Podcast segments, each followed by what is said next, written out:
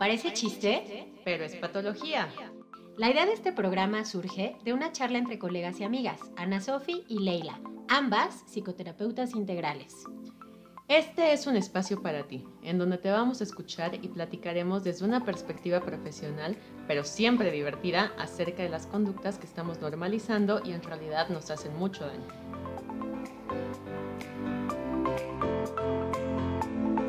Hola, ¿cómo están? ¿Cómo les va? ya estamos otra vez aquí en su programa favorito, al que ya tienen que seguir, por favor. Y si no lo siguen, síganlo ahora. Esperamos, nuestra meta de esta semana es llegar a 500 fans nuevos. ¿A poco sí? Sí, son poquitos. Poquitos, cosita de nada. No, ya en serio, ya denle like, ya compartan, no sean gachos. Ya queremos monetizar porque luego nos acusan de que monetizamos y ni siquiera. Sí, literal, nos denuncian por eso. que dicen que ganamos más que monetizando. Bueno, Sí, no, by the way. que no nos hagamos güeyes, que no sé qué. no Sí. sé. Ah, No ¿por qué sé. quitan nuestro vinito? Ah, es que ese vino es protagonista de este programa. Así es. Si ustedes se dan cuenta, no tenemos vino. Entonces no vamos a brindar ahorita, vamos a brindar después de descorcharlo. Ahorita explicarán a Sofi por qué. Pero bueno, quiero platicarles nada más. El día de hoy tenemos un programa bien bueno también. La verdad es que este mes sí lo dedicamos mucho como al tema de los padres, aunque va a abarcar todavía creo que hasta algún programa de julio, ¿no? Pero vaya, está, está buena onda porque es todo un análisis también de diferentes perspectivas de la función paterna. ¿Cómo se llama el programa? ¿Cómo le vamos a poner tal cual? Heridas Disney. Heridas Disney. ¡Au! Está bien, padre. Em, bueno, platícales por qué estás tú descorchando este vino. A ver, bueno, eso no tiene que ver con el programa. No, pues. pero era importante hacerlo. Sí. Este vino nos lo mandó una fan del programa. Muchas, Sí, muchas sí, gracias. Para que lo descorcháramos justo aquí en vivo porque ve que nos encanta. No. Y de hecho ya ha mandado anécdotas para el programa y todo, entonces muchas gracias. Gracias, Sí. mil. Sí, le Te prometí amamos. que lo íbamos a abrir aquí en el programa y Sí. aquí está. Ahí está, un buen exacto. Miren sus características. Valle de Guadalupe 2015. Exacto. Lienzo. Y pues para quien quiera seguirnos patrocinando el vino, pues este Son bienvenidas todas las botellas. El, el me programa. lo pueden mandar por Uber a mi casa. pro- a la mía también sin problemas. Si les queda las águilas, si les queda el sur, no hay tema. O si les queda la del valle, Oli también puede recibir. Ujú. Exacto. sin tema, sin tema. Sí. Y también nos mandó, por cierto, una bebida que me parece que dijo que se llamaba Torito, pero no me acuerdo muy bien, que era como un licor de cacahuate muy típico de Veracruz. Muy bueno. Sí, Sí. muchas gracias. Ese nos lo, comi- nos lo tomamos como digestivo después de una rica comidita. Sí, ¿no? muy bueno. Sí, muy rico. Muchísimas gracias, de verdad. Sí. Y también al vino que en el programa anterior nos echamos, bueno, con Jorge, igual riquísimo, ¿no? El que me- me regaló el paciente el día del psicólogo. Sí, la verdad es que se agradece. Sí. Gracias por ese vino, gracias. Si quieren patrocinar, no hay problema. no nos ofendemos. Algún dueño de viñedos que... Si conocen alguno y nos pueden recomendar, podemos hacer un programita en un viñedo, estaría buenísimo. Hacemos una cata. Uy, que nos No inviten a... ¿Cómo se llama? Eh, Esa ¿Querétaro? cerem- este. Ay, como este evento en el que cosechan como la vendimia, ¿no? Ajá, sí, sí, en el que que puedes- pisan las uvas. Ajá, Sí, yo quiero pisar uvas. Yo también quiero pisar uvas. No, no me lo voy a tomar después. no me voy a tomar ese vino después, pero si alguien quiere con mis sagrados pies. Sí. Güey, te va a buscar alguien que tenga un, un, Con mis este, sagrados pies que no pies. hongos. Va a decir, por favor, mándenme Sí. una foto de los pies de Ana Sofi. Voy a abrirme un Y quiero el juguito de, de uva de sus pies. ¡Ah! Ey, podría ser negocio de redondo, mira, abres OnlyFans de, de pies. No, bueno. Y aparte, haces tu vino pisado por tus pies. No, bueno, negocio ¿Eh? redondo. Yo voy a abrir Gordifans. Y yo que pensé que no iba a brillar así nunca. Mira, ya, Sí. de aquí al estrellato Ana Sí. Sofi sus pies. Ya el siguiente programa les consigo una foto de Ana Sofía. Quien tenga el fetiche de su pie. ¿Una foto de mis pies? De tus pies, claro. Pues enseñar, Ah, de una vez, mira, pero no, pero después para que Sí. le, le Pero acá. no, no. Negocio redondo. Tiene que ser redondo, ¿no? Hay que pagar por... No, Bueno, ya, vámonos a enfocar, por Sí. favor. El día de hoy eh, es un programa un poquito distinto. Como cuando hemos hecho estos análisis de las películas, justo las más recientes fueron, bueno, no hemos entrado mucho en el tema de la de Red, ¿no? Pero la de Encanto sí, esa sí la tocamos Mm. más a profundidad. Sí. La de Red a mí me, me encanta también, de hecho es la favorita de mi hija. Todavía no la he visto, ¿eh? La No manches, lo tienes que ver. Yo ya me la vi como 100 mil millones de veces por ella. Porque es, vamos a ver otra vez, otra, eh, otra vez. a ver si pasa algo distinto ahora, ¿no? ¿Me prestas tu contraseña de Disney? Sí, Gracias. pues ya que. Salud. Así, salud, salud por eso. No habíamos brindado salud Sí. con este. Déjalo, déjalo, probamos. Mm, es, ¿Tú qué sabes de vinos? Este, ¿A qué sabe? ¿Qué cuerpo tiene? Está un poquito más amaderado. Sí, está bueno. Sabe como maderoso, ¿no? Sí, yo la verdad no quiero decir alguna este, cosa Sí, garrafal. sabe a plátano. Sabe como a plátano con, Con chía. con un toque de canela y chía. Ay, no. No, sabe maderoso. La verdad es que sí, fue Sí, por eso le pregunté a Ana. Sofi. Porque dije, me sabe diferente. Siento algo, pero no sé Siento qué es. algo qué raro, pero que dime qué siento, exacto. Tal cual, es Sí, maderoso. así como cuando vas al psicólogo Sí. y escupes y dices, no sé qué siento, dime qué es. Dime que es, ándale, tipo, tipo, tipo. Pues Está bueno, está rico. Bueno, entonces, como les decía, pues estábamos haciendo estos análisis y este tema salió así.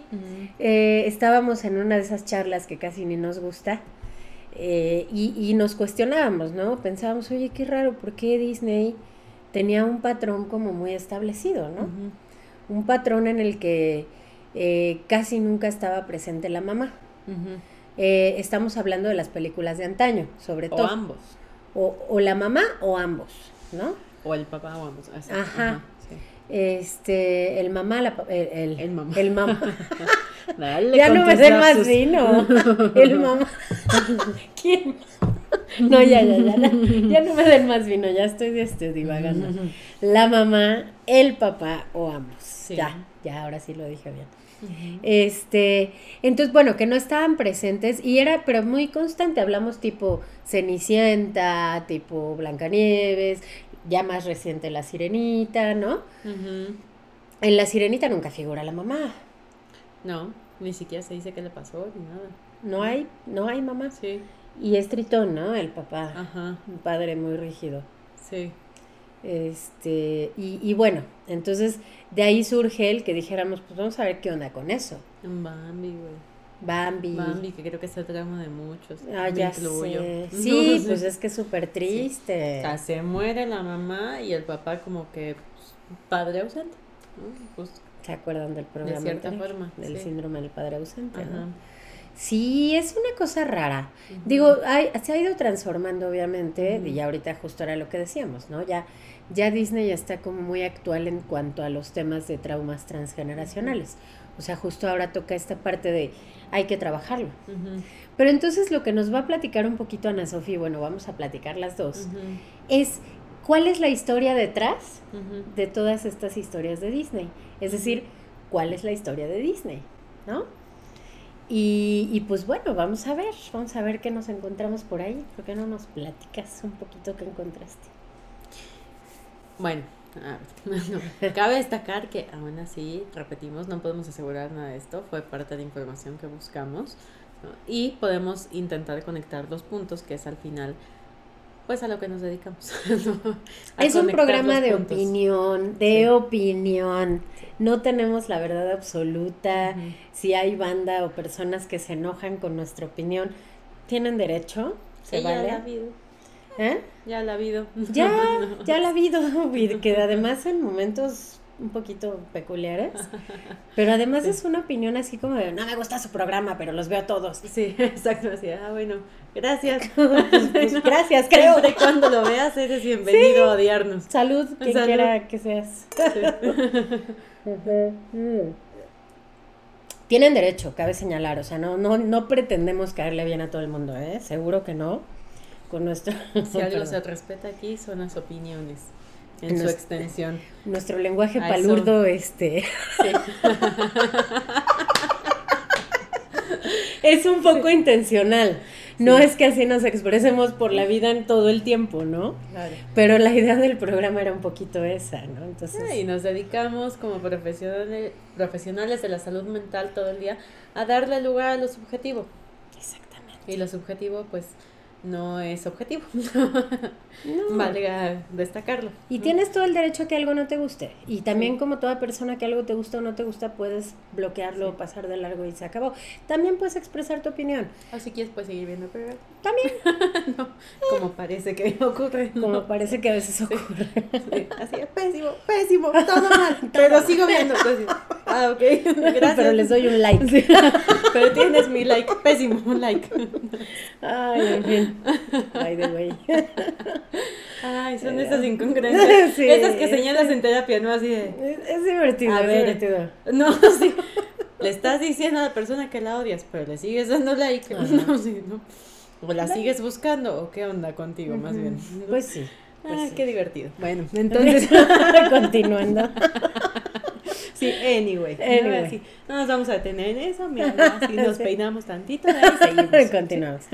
Platícanos, Sofía, vamos a hablar de Disney, desde nuestra humilde opinión. Exacto. Y de acuerdo a la información que encontramos, eh, de su biografía, que también estamos conscientes de que puede que la información esté errónea. Así es. Intentamos buscar distintas fuentes para confirmar, pero pues aún así ya saben que pues Walt Disney no, fue mi paciente, ¿no? entonces no me sé su historia de vida. Exactamente. Entonces, bueno. Eh, sí, como decía Ley, algo que vemos como que se repite mucho es la orfandad tal cual, ¿no? De una o ambas figuras. Así es. Y sí se suele marcar que cuando está la figura paterna suele ser una figura exigente, ¿no? Y como severa. Más o menos. Sí. Y cuando no lo era así, tipo el Rey León, que es otra historia trágica con la que yo puedo llorar 20 veces, ¿no? Pues se muere el papá aún así y pasamos a la orfandad. De papá. sí, además de una forma extremadamente trágica. Ay, ya sé horrible, maldito. Se carga la culpa. No, Mufasa era Después el bueno. haremos un capítulo de eso. Hay que hablar del tío Mufasa. No, pero Mufasa... No. Era el bueno. Tío Scar. Es que yo también dije Mufasa, pero no, Scar era el malo. Maldito Scar. Sí, pero es que hay muchos tíos Scar en las familias luego, ¿no? Y obligas al niño a que visite al tío. Ay, dale beso a tu tío. No quiero. No le des besos si no quieres. Sí, luego. Eh, bueno, luego hablamos de eso. Ah, sí hay, ¿eh? Pero sí. será otro tema. Luego hacemos un programa de o hermanos Scar, ¿verdad? Sí. En fin. y luego. Ay, um, sí. Oh, sí. sí. Anyway. Entonces, eh, algo que vemos que suele plantear Disney en la gran mayoría de sus películas es justamente como, bueno, uno, la muerte está presente como un tema que constante, se repite. constante, exacto. Y si no es la muerte, es algún trauma que equivale a ese tamaño de, de, tragedia, pues. Algo que muere. Exacto. No, algo el duelo, el duelo. Algo que se ha dicho mucho acerca de las películas de Disney es que tanto ayudan de verdad a los niños a fortalecerse en el sentido que les plantea un mundo ideal. ¿no? O sea, todos hemos escuchado estas fantasías Disney, ¿no? Y Disney es el lugar más feliz del mundo, ¿no? O sea, ve a los parques de Disney, ta, ta, ta. No, mi hija ya me exige ir a Disney. Y se quiere llevar además a todos los amigos. A todos sus amigos. Yo puedo ser uno de esos Sí, tú puedes ser una de las patrocinadoras. ah, ya. Tú patrocinas el viaje, ¿cómo no? Pues yo soy amiga de ella. No, sí, también, pero pues con lana, No me quiere llevar. Bueno, sí. Entonces, como que se ve el mundo Disney como este mundo ideal. ¿no? Y, como la rola del mundo ideal. Claro. Y se ha escuchado mucho, tal vez que les hace más daño a los niños quedarse con estas historias de el final feliz es para siempre. Claro. Es, al final todo es bonito. Entonces, pues parte de lo que intentando como ver todo el contexto se plantea es justamente hay un trauma muy fuerte, una tragedia, un tipo de muerte, sea real, sea simbólica, que los pequeñuelos deben como asumir fortalecerse a través de eso, sobreponerse, avanzar contra las dificultades, para entonces sí alcanzar ese final feliz idealizado. Que sí, es un ideal completamente. Eh, como por ahí dicen en, el, en la película esta de Shrek 2, ¿no? Este, nadie te dice que la Cenicienta volvió loco al, al, príncipe con su obsesividad de limpiar el castillo todo el tiempo, ¿no? Ajá. Este, o sea, nunca sabes qué pasa después de ese punto final de y fueron felices para siempre. ¿Cuál es ese para siempre? Que además no es real. Exacto. Pero es esta fantasía que de pronto también todos tenemos en la cabeza de resuelvo esto y ya voy a estar bien. ¿no? O ir posponiendo tal vez también la felicidad un poco, ¿no? y cuando termine de hacer esto, entonces voy a estar bien, ¿no? Y cuando cumpla tal meta, entonces voy a ser feliz, ¿no? Y una vez que la cumples, vuelvo a hacer esta parte de, ok, ¿y ahora que sigue? Uh, pensé que esto era lo ideal, Ah, no, no es lo ideal, no voy a ser feliz para siempre con esto, ok, entonces ¿qué sigue? Ah, o entonces cuando me case, entonces voy a ser feliz, y así lo vamos posponiendo que tiene que ver un poquito con el programa este que hicimos alguna vez de eh, la idealización de las pasiones. Ah, sí, qué buen programa.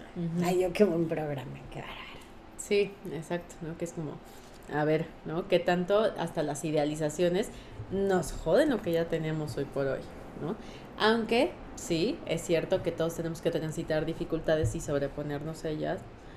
Y a partir de eso adquirimos experiencia y sabiduría de vida, ¿no? Que es en parte como el camino que plantean de una u otra forma todas las películas de Disney, ¿no? Sí. Eh, que es lo que el... O sea, podríamos denominar a partir desde Jung como el viaje que realiza el héroe. El héroe. Para alcanzar la tierra prometida, ¿no? El tesoro prometido. Sí. Que el tesoro prometido pueden ser muchas cosas, ¿no? O sea, puede ser el matrimonio con la princesa, ¿no? Se la ganó, luchó por ella, puede ser una tierra prometida, un reinado. puede ser Mm. Un reinado puede ser un tesoro, puede ser muchas cosas, ¿no? Pero es una situación que repetimos una y otra vez cada vez que atravesamos dificultades. Bueno, perdón, y aquí cabe señalar eh, que no nada más es de Disney, o sea, este tema es un tema bien visto en diferentes sagas de películas, o vaya, en diferentes, ¿cuál es otra forma de llamarle las sagas? Este bueno, series, ¿no? Que van este, de, de pelis, como en Star Wars, como etcétera, que es el, el camino del héroe, del que hablan a Sophie. Que de hecho hay un libro que analiza todo esto que se llama El héroe de mil caras, que creo que está hecho por un psicoanalista. Y, y, si no me equivoco, digo, no quiero decir una sandez, pero, pero justamente él habla de estos caminos a recorrer. Y digo, ya metiéndonos más allá, incluso es, él habla de que ese es el camino de Jesús, de los líderes espirituales, que justo es el mismo camino, el camino del héroe, que tiene que transitar por diferentes como obstáculos en la vida que va superando y que lo van a llevar a este fin último del que decías, ¿no? Exacto, claro. Entonces, digo, no voy a entrar en temas ahí demasiado este controversiales, pero bueno, él, él, habla de eso, o sea, de que también es el camino de muchos líderes este, bueno, que se ocupan pues como figuras espirituales, que al final, y lo mismo que Obi, Obi-Wan, ¿no? y lo mismo que otros personajes que recorren esta ruta del héroe. Sí, exacto. Y el héroe es un arquetipo. Es el arquetipo. Eh, ya lo hemos dicho en otros programas, de acuerdo a Jung, los arquetipos son estas imágenes que viven como en el inconsciente colectivo y que nos dan información acerca de como esa figura, esa imagen. Y contiene como todo lo mejor y todo lo peor. ¿no? Así es. Entonces nos podemos incluso ir como a los extremos, ¿no? Así como decíamos en programas pasados el arquetipo del padre, pues sí está el padre pasivo, está el padre tirano, está el padre amoroso, ¿no? Todo está contenido dentro de esa imagen, ¿no? Es, ¿Qué de eso vamos a escoger, ¿no? ¿Qué de eso queremos obtener, ¿no? Porque como igual decía Jorge, el arquetipo del héroe, si no lo sabemos manejar, es un arquetipo que nos lleva a un camino muy solitario, Sí. ¿no? Porque alguien que está de verdad clavado en ser el héroe, salvando. Yo, se lo decía a un paciente en la semana. A ver, ok, eres el héroe. Digo, ¿Quién necesita más a quién? ¿Tú?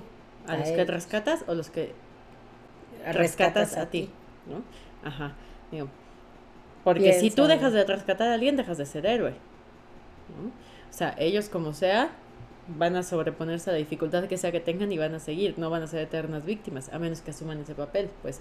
Pero tú no eres héroe si no tienes a quien estar rescatando. Y entonces, esta imagen del hombre araña, eh, le decía, porque justo le gustaba mucho el hombre araña, y le decía, ¿has visto esta imagen donde está como en la cima de un edificio, nada más como vigilando la ciudad? Sí. ¿Y qué hace ahí? ¿No? O sea, es una imagen que a mí me parece desoladora. Sí. ¿no? El estar nada más vigilando, esperando a ver quién más me necesita. O sea, nadie te ha llamado, güey. no te ha dicho, nadie ¿me te ayudas? necesita, bro. Tú eres el que está ahí vigilando Sí. a ver quién más necesita, según tú, de ti. Sí, sí, ¿No? sí. Porque quién sabe, a lo mejor hasta se podría defender si no te metes, no, no lo sé. ¿no? Y no estoy diciendo que esté mal o que no sea loable la labor, pues, pero realmente, ¿qué tanto necesitas más bien esta parte de necesito a quien salvar, necesito a quien salvar? ¿Qué más? ¿Qué más? Pero ¿no? ¿cuánto te cuesta? O sea, y velo justo como lo decía Jorge, Batman, Superman, Spider-Man, ¿no? O sea, Y todos son huérfanos de una forma u otra. todos están en la, en la orfandad. Entonces, es, está bien interesante el tema del arquetipo del héroe. Y está bien interesante revisar cómo se está, bueno, cómo se puede llegar a cumplir esa función. No es tema de este programa. Ahorita justamente lo que, lo que quisimos hacer o lo que vamos a, re- a hacer es a lo mejor desde nuestra humilde y palurda opinión, ¿no? Este, nada más decir, nada más decir, este, puede, ay, me divierte mucho. Hace mucho que no lo hacía. Sí. Este, Si no puedo estar vendiendo cuando menos me enrosco, ¿no? Entonces, sí, vamos a aventarlo. Este, lo que se nos ocurre que pudiera tener relación del por qué Disney hizo esos, esos, eh, esos películas, este, ese tipo de, de, de línea totalmente. Claro. Y entonces, pues vamos a hablar un poquito de su historia. Bueno, no sé si antes quieres decir todavía algo más. Eh, ¿Qué? ¿Del arquetipo del héroe? Ajá. Sí. Eh, bueno, es un arquetipo que contiene además dentro de sus etapas, como decía Ley, el viaje del héroe o el camino del héroe, otro tipo de arquetipos, ¿no? El arquetipo del inocente, el arquetipo del huérfano, justamente, el arquetipo del guerrero, el arquetipo del mago, y porque todos son simbólicos de la situación, o sea, eso es lo que queremos dar a entender, pues. Eh, el arquetipo del inocente es pues esta parte que si se dan cuenta todas las películas de Disney lo traen, ¿no? La princesita bonita, inocente, ¿no? Ta- o Hércules pobrecito, sin fuerza, ¿no? Este que ay sí, no. da- O el hombre araña antes de convertirse justamente en el hombre araña, ¿no? Así un sí, chamaquito, ¿no? Sí, que lo bulea, ¿no? Todo. ¿no? O esta parte idealizada, ¿no? Pues es como, hay una infancia perfecta, ¿no? Todo lindo, ¿no? Bruce Wayne tenía a sus papás, ¿no? Dinero, tal, ¿no? todo lindo, ¿no? Y de pronto pasa algo que cae en el abismo. Sale como la oscuridad que lo atrapa. Que es este símbolo de la orfandad, que en las historias sí se puede ver tal cual como la orfandad, pero a nivel real en nuestras vidas puede ver como cualquier otra cosa, ¿no? Es, se me cayó una creencia, ¿no? Que me funcionaba y me di cuenta que ya no es así, ¿no? Y eso me somete a un proceso de oscuridad de, ¿y ahora qué? O sea, si eso no es cierto, ¿ahora qué hago? ¿no?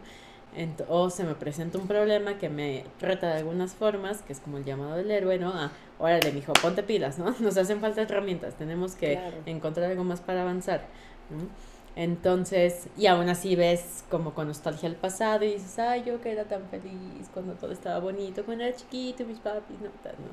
Es como, bueno, pues sí, pero eso ya no es lo que hay ahorita, ¿no? ¿Qué más vamos a hacer, ¿no? Y entonces nace el guerrero, ¿no? Que es sobreponerse a las circunstancias, buscar las herramientas a pesar de la impotencia de la orfandad, que es como este símbolo de lo que se cayó, lo que murió, ¿no? La Claro. falta de recursos.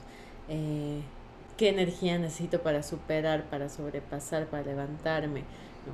Eh, la fuerza, la esperanza.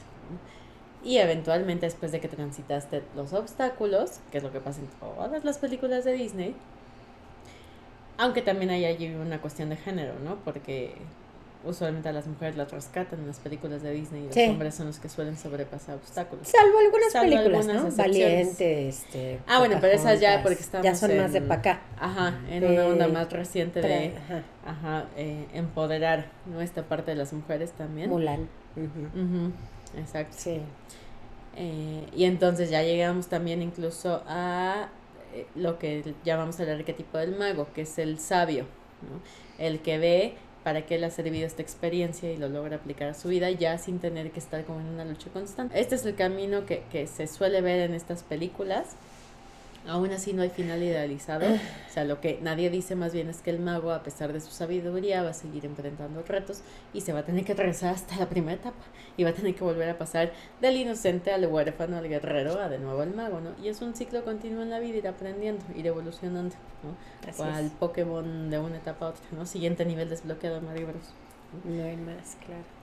Entonces, bueno, lo que leí y yo estuvimos investigando también en parte era por qué este tema tal vez se repetía tanto. Más allá de que es una imagen que vive en el inconsciente colectivo, que es, Así es. este que todos compartimos y que nos da información. Y que lo traemos. Por eso hay historias de héroes en todas las culturas Mm. desde el inicio de la historia de la humanidad. Sí. Eh, notamos pues dos cosas muy curiosas. ¿no? Uno, que se dice que la familia Disney eh, fue una familia que en sí sufrió de muchas carencias ¿no? en su crecimiento. Que pareciera que Walt Disney tenía una infancia idealizada, cuando menos la infancia temprana, porque tenían una granjita muy bonita y tal, ¿no? Y él podía jugar todo el día, ¿no? Y, bla. y sí, un papá severo, exigente, etcétera, ¿no? Que de pronto los ponía a trabajar. Se dice que él le daba chance porque estaba como más pequeño, pero conforme fue creciendo, pues le fue exigiendo más, etcétera. De pronto el papá se enferma de tifoidea y entonces tienen que vender la granja y mudarse a otro lugar, a- es más otra ciudad, me parece. Y entonces consigue el papá un trabajo como repartidor de periódicos, pero hace que sus hijos también lo ayuden en, en esa labor. Y entonces les exigía mucho en ese aspecto, porque tenían que salir a repartir periódico diario, y es más creo que edición de la mañana y edición de la noche, ¿no? Y en las condiciones climáticas que hubiera y como estuviera, ¿no? Y Lluvia, truenos, ajá relámpagos, lo que sea. nieve, etcétera, ¿no? Entonces, eso obviamente le afectaba físicamente, afectaba su rendimiento académico, pero si no lo hacía, pues su papá ¿no? Bastante rígido. ah, exacto, severo. Se dice que esto como que le afectó. Además, desde que se mudaron parecía que su papá estuvo persiguiendo todo el tiempo negocios sin éxito. ¿no?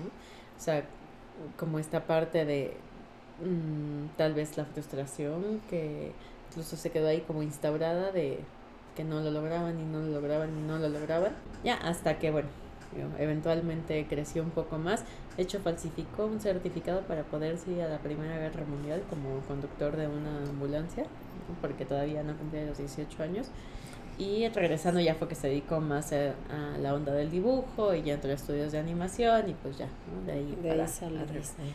Pero entonces ya cuando estaba más hacia el camino Clímax a- a- de éxito, exacto, ¿no? a la cima, estaba, le estaba empezando a ir muy bien, ya se había asociado con su hermano, todo.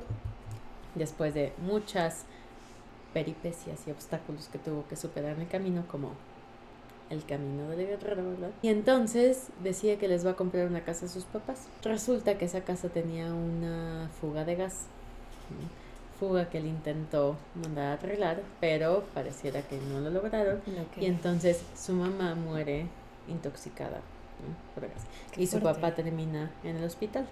¿no? Entonces, pues imagínense lo fuerte del trauma de, o sea, no solo con el fruto de mi éxito La maté. la maté, ¿no? O sea, sino que además de todo, o sea, es como si yo tuviera el cuchillo en la mano.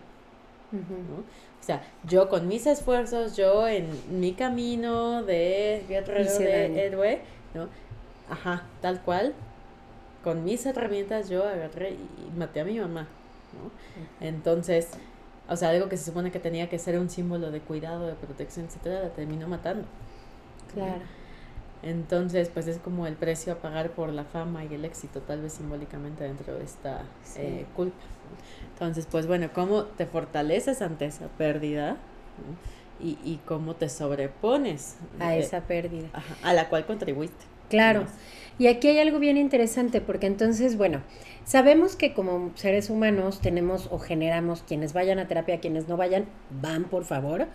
Eh, ahí aprendemos o entendemos cómo funcionan los mecanismos de defensa.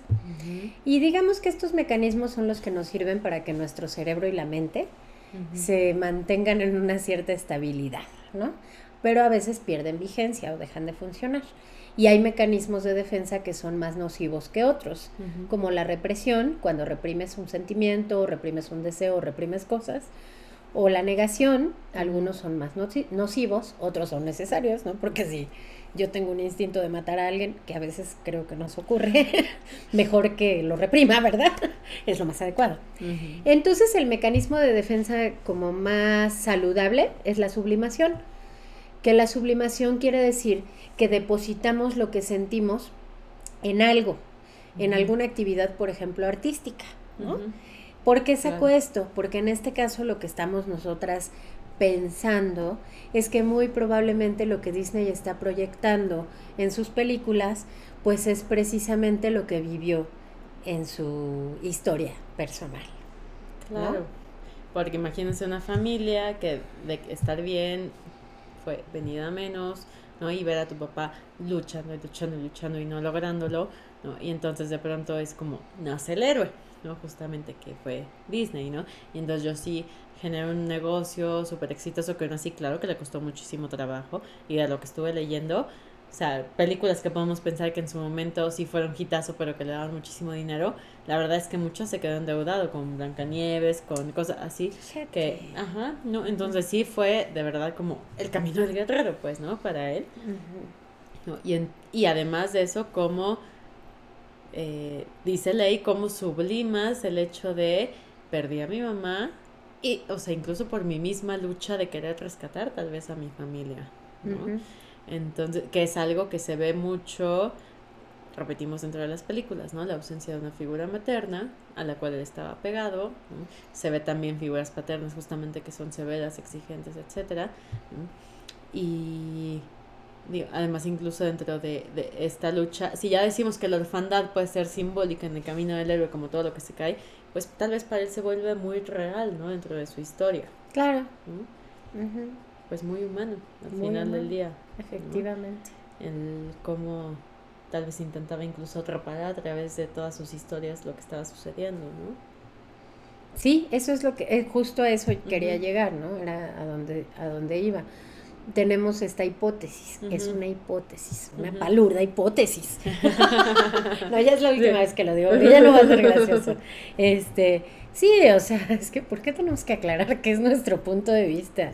En fin, eh, que sí, o sea, eh, fue su forma de reparar, porque justo lo que hacemos con los mecanismos de defensa, eh, bueno, con la sublimación es como un poquito proyectar, ¿no? O sea, es la proyección, que es otro mecanismo, ¿no? ¿Qué quiere decir la proyección? Quiere decir que veo afuera es más fácil de procesar afuera lo que dentro me cuesta mucho trabajo reparar o procesar. Claro. Entonces, en una película, pues yo puedo darle el final que yo quiera, ¿no?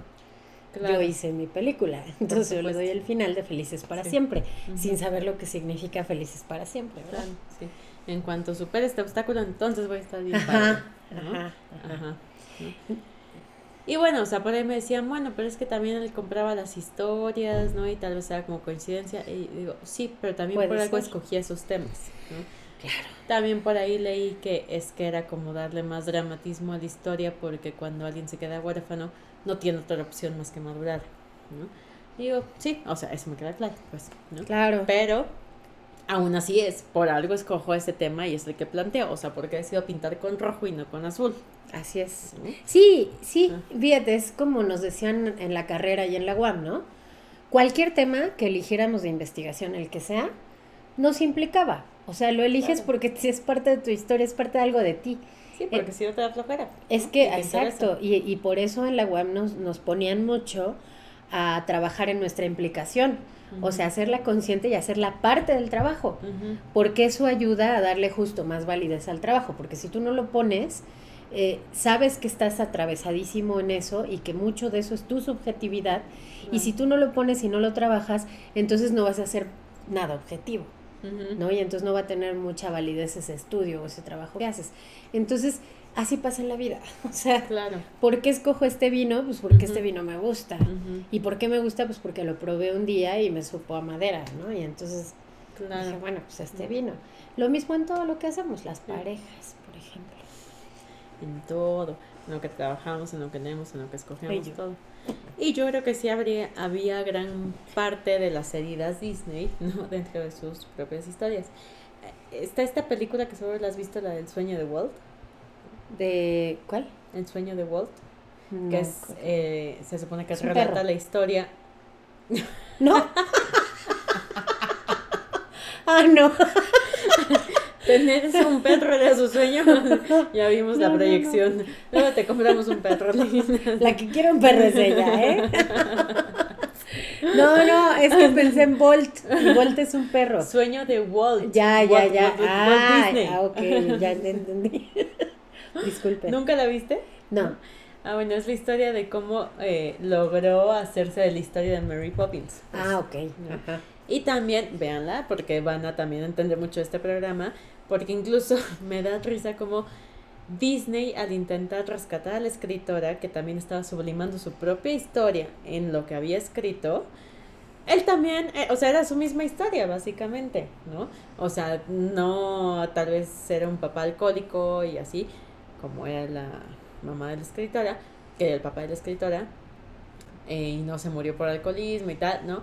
Pero igual era un papá severo, un papá de cierta forma, digamos, ausente desde este punto, ¿no? mucha frustración en el área económica por no lograr sobrepasar, etc.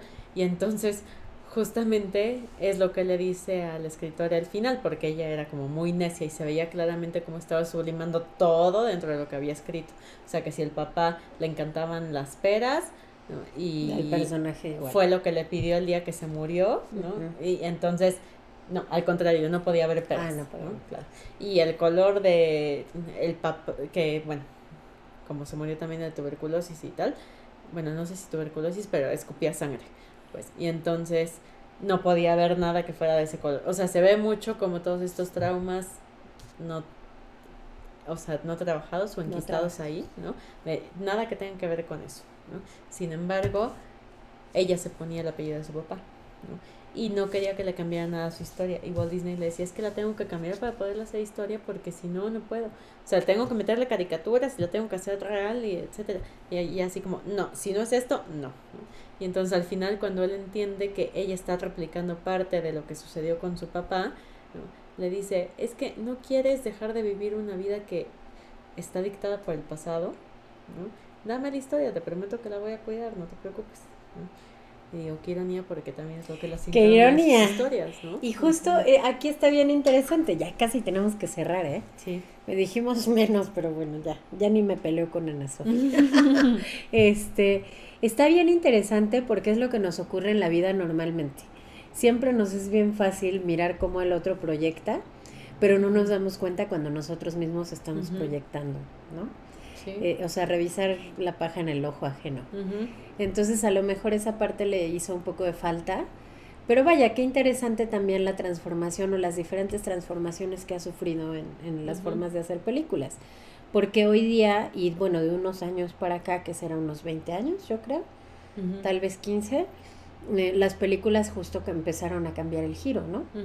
Y es de donde hablamos ya de justo estas estas mujeres que no tienen que ser salvadas, sino que ellas también participan y ellas también salvan, como Valiente que decíamos, como Mulan, Pocahontas, ¿no? Lo interesante en todo esto es... Moana. Moana, Moana también me gustó, está bonita, sí. Sí, lo interesante en todo esto es justo revisar cómo podemos un poco tomarlo como experiencia personal y el darnos cuenta en qué proyectamos cosas, ¿no? que es en todo. O sea, en realidad justo de eso trabajamos los psicólogos, en la proyección, ¿no? Exacto. Porque es por excelencia. Sí, fíjense, lo que hacía Walt Disney era precisamente proyectar eso mismo que le estaba afectando en todo lo que escogía, no en todo lo que trabajaba. Entonces, esta historia, esta historia, esta historia, ¿no? Y una y otra, intentando atrapar lo que le estaba pasando a él también. No estoy diciendo que no sea una forma tal vez este hasta medianamente funcional de hacerlo, ¿no? digo, mejor intentar procesar así el trauma que de otras formas, ¿no? Mejor sublimar. Digo, no tenemos el estudio Disney para hacer películas Disney. Claro, sí, mejor sublimar a estarte muriendo de culpa todos los días de que sientes que por ti se murió tu mamá. Por ejemplo. Claro. Entonces yo creo que eso, con eso podríamos como cerrar el programa, ¿no? Eh, y como siempre, pues también invitándolos a que nos cuestionemos. Digo, aquí fue más como un análisis de esa historia y, está interesante y nos puede enseñar muchas cosas. Seguiremos viendo sus películas y seguiremos utilizándolas. Son unas joyas estas últimas, o sea, yo sí lo diré. Haremos un especial de red cuando Ana vea la peli. Este, porque está bien interesante también. Entonces es un contenido valioso, así como las cosas que proyectamos, por eso es importante que toquemos y que nos permitamos mirarlas dentro y reparar adentro, no afuera. Claro. Vayan a terapia, consultorio en la Narvarte, en Miscuac, ¿no? En el sur, por favor. O con quien quieran. Pero vayan, por favor. Y no se olviden, por favor, de darle a la campanita de seguirnos en todas nuestras redes, suscríbanse, recomienden, por favor, manden sus anécdotas. ¿Qué más? Vean esa película del sueño de Walt, es muy buena y de verdad van a ver clarito eso que les estoy diciendo. O sea, tanto en la escritoria como en él, o sea, esta onda de sublimar el trauma e intentar procesarlo de otra forma. Es joya, de verdad, vean. Excelente. Tú también. Bueno, claro. sí, y estamos en Facebook e Instagram como Parece Chiste pero es Patología y como Soleil Psicoterapia Integral. Así es. Pues muchas gracias. Bye bye.